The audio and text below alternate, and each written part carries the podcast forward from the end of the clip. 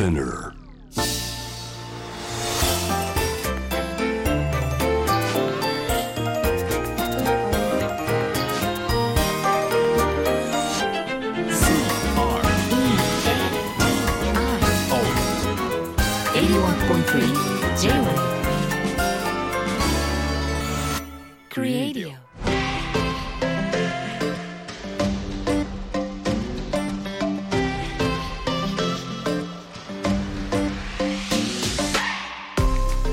こんばんは年度の佐藤貴です。こんばんはクリストモコです。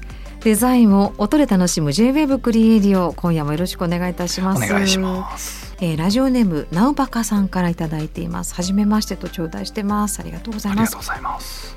えー大木さんの家には限られたものしか置かないようですがお風呂場のものについてお聞きしたいです。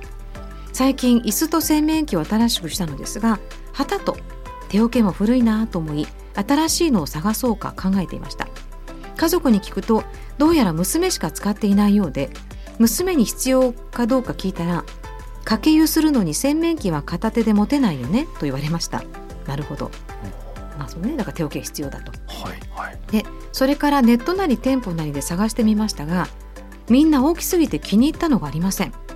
そういうわけでいまだに二十歳の娘が赤ちゃんの時に買った年季の入ったラッコちゃんの絵がついた手桶を使い続けております。え。ーこれはこれですごい。えーすごいですね。手桶って今は使わないのでしょうか？お二人は椅子や手桶洗面器はお使いでしょうか？友達に聞いたら椅子ないよと言ってました。はははは。どうですか？物があの少ないというはいはい。大木さん。お風呂場は？何もないですね。ですよね。はい。お風呂はい。お風呂はあるんですか？お風呂ありますね。ギリギリお風呂はギリギリ、はいあのね。バスタブ。バスタブでシャワーはありますね、うん。あそうですか。でそうですね。僕ずっと気になってああの、はいはい。お風呂場がすごい古いんですよ。あのマンション、うんもうボロボロのマンションをリノベーションして住んでるんですけど、お風呂はまあどっちでもいいかっていうことで、うその古いままうん。生活しているんですけれど、そのタイルが気になってしょうがないんですよね。うんお風呂のタイル。どうなんですか？あのなんですかセラミック製なんですけど、はい。石の模様がプリントされていると。はいはい、で普通そういう時ってうん。何種類かその模様違い3種類ぐらい23種類あって、ランダムに混ぜることでうん。なんとなく自然に見せたりとか、仮に1種類しかなくても、はい。まあ、こう正方形のタイルだったりするので、こう適度に回転することによってランダムに見せるんですけど、うんどういうわけか僕んちのあのお風呂場のタイルは全部同じ向きなんですよね。そうか逆に気持ち悪いわけコピペしてるこの石の目がリピートしてる感じがあって、気持ち悪いなと思いながら湯船に使ってますね毎日。じゃあ変えたら？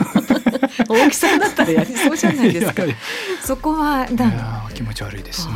うん私はなんか石タイルにしてるんですけどもはい。基本的に壁ももう天然の石ってことですね。あのあごめんタイル？あのあタイル？ブルーのはいはい。素材ごめんなさいはなんだ？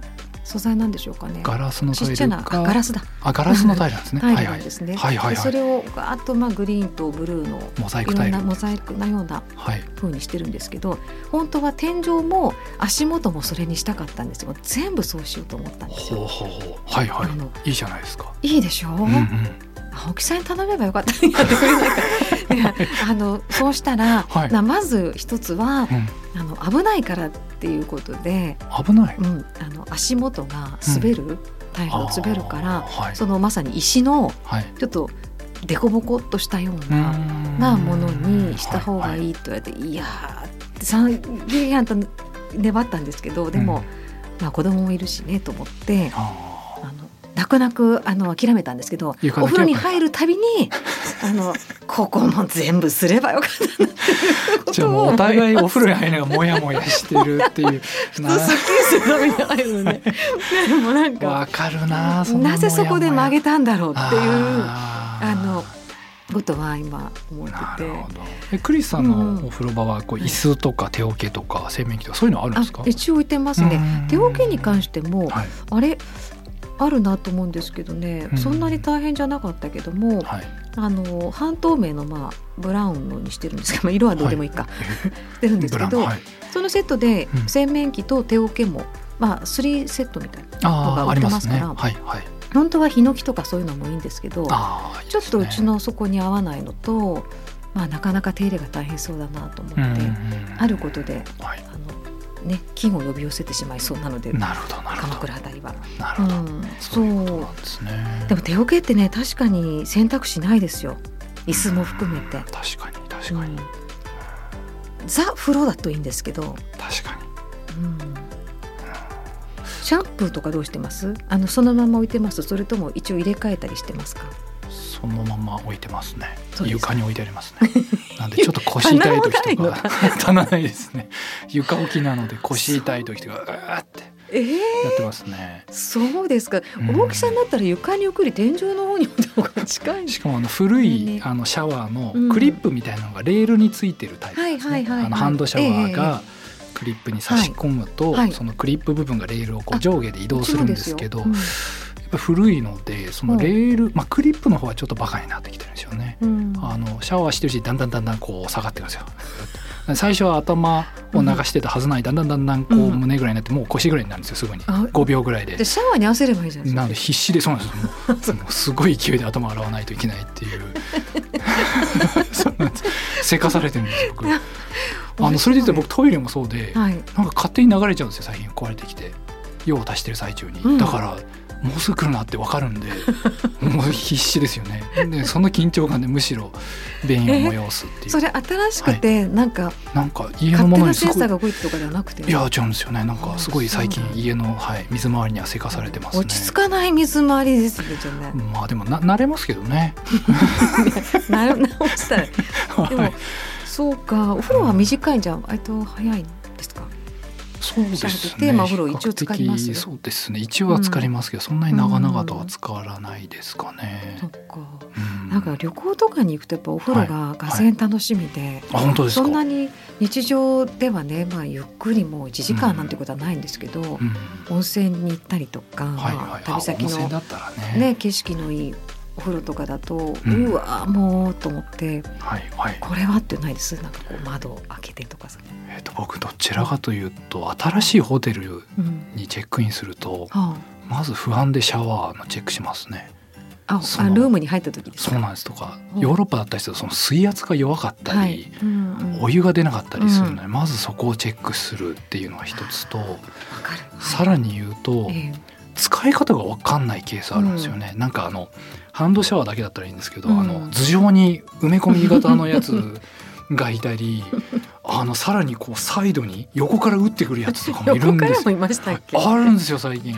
あそうなんです、そうするとシャワーのあのマークを見てもどれが出るか分かんないじゃないですわかかんない。で温度も分かんないんで、上からバサッて水が降ってくるもしくは熱湯が降ってくる可能性があるので、うん。もうそーっとどどれにも当たらないようにこう、うん。ね。壁沿いにこう体を寄せていろいろこう回してあこれ上だとか。あやってますけどね。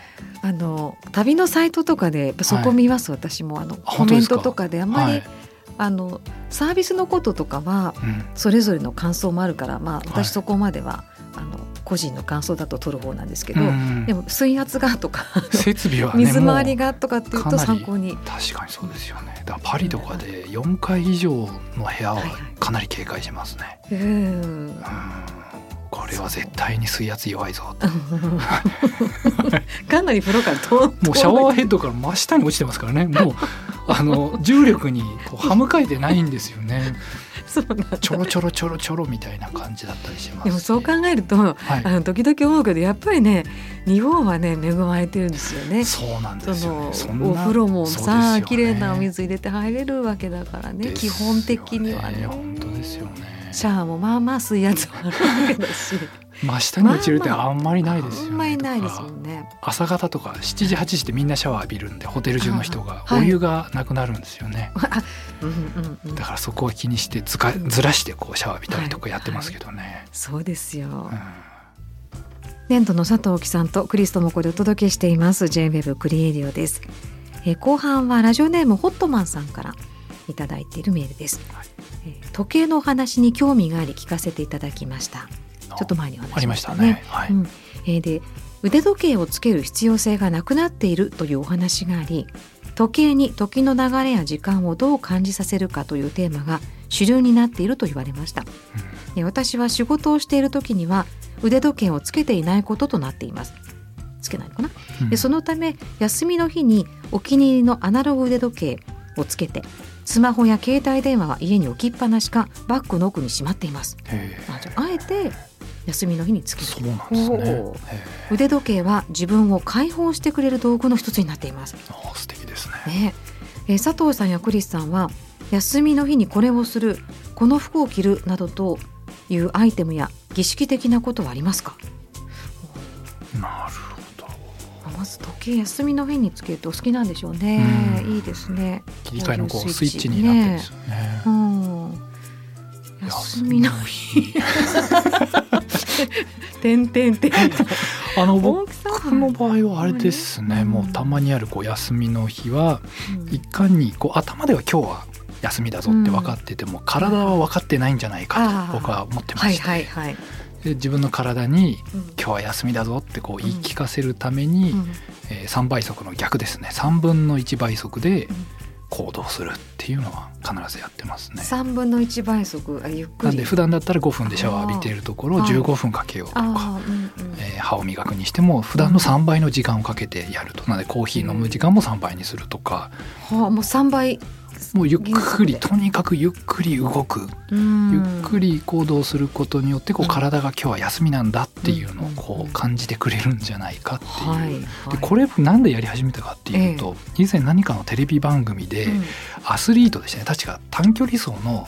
選手が走る人ですよえね、がコンマ何秒か縮めようとしてるんえですけど、コーチが思いついたのがそうやって毎日こうひたすら走ってもなかなかその到達タイムでいかないんですけど、はい。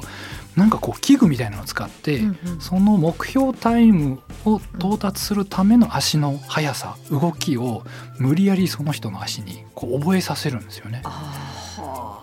でそうすると体がそのその動き方をなんとなくこう覚えるというか、はいこう感じるようになってそのタイムに到達しやすくなるみたいな。なんで今までの走り方っていうのはうん。そこに到達しない走り方をひたすらしてるだけであって、はい。実はすごい遠回りであってっていうえことをやってて、へえ本当にそんなことあるのかな？足につけながら？なんかあの、うん。まあ要は自転車みたいなのでガーってこう足を回してたらあそうそのぐらい動かさないとそのタイムにいかないんだっていう感覚が多分こう身につくっていうことでど。走れるようになるみたいな話が結構もう10年以上前だったと思うんですけど、うん。へえなんて思っててうん。だとしたらその逆もあるんじゃないかなと思って体が無理やりゆっくり動くことによってうん。何かあ今日は休みなんだみたいなことを全身で感じれたりするのかなって思って実践してたりしますけどね。面白いそうなんですね、まあ効果あるかわかんないんですけど。休みもあるかわからないんですけど おーはい。そうかえクリスさんなんかあります？休みの日はなんか必ずやるとか。まあ私でもマインドですかねもう休みの日は休みで、はいまあやることもやりたいこともあるから。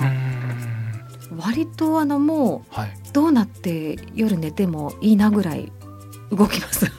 動くっていうかはい、動き続けるんですか？楽しんだり、まあはいなんか読んだり、フル回転であんまり寝る時間決めたりとかしないで、友達来たら夕飯食べようよとかへなるべく何でも来い。真も逆ですねですね僕はもう何にも来るなっていう感じでゆっくりしてますからね。逆に私普段の方がはい。すごく時間をだからまあ普段気をつけてないわけじゃないわけですけど 大木さんもう少しその意外とはい。こまごま気にして動いてる気がするんですよね。なるほどそうなんですね。うんうん、面白いですね。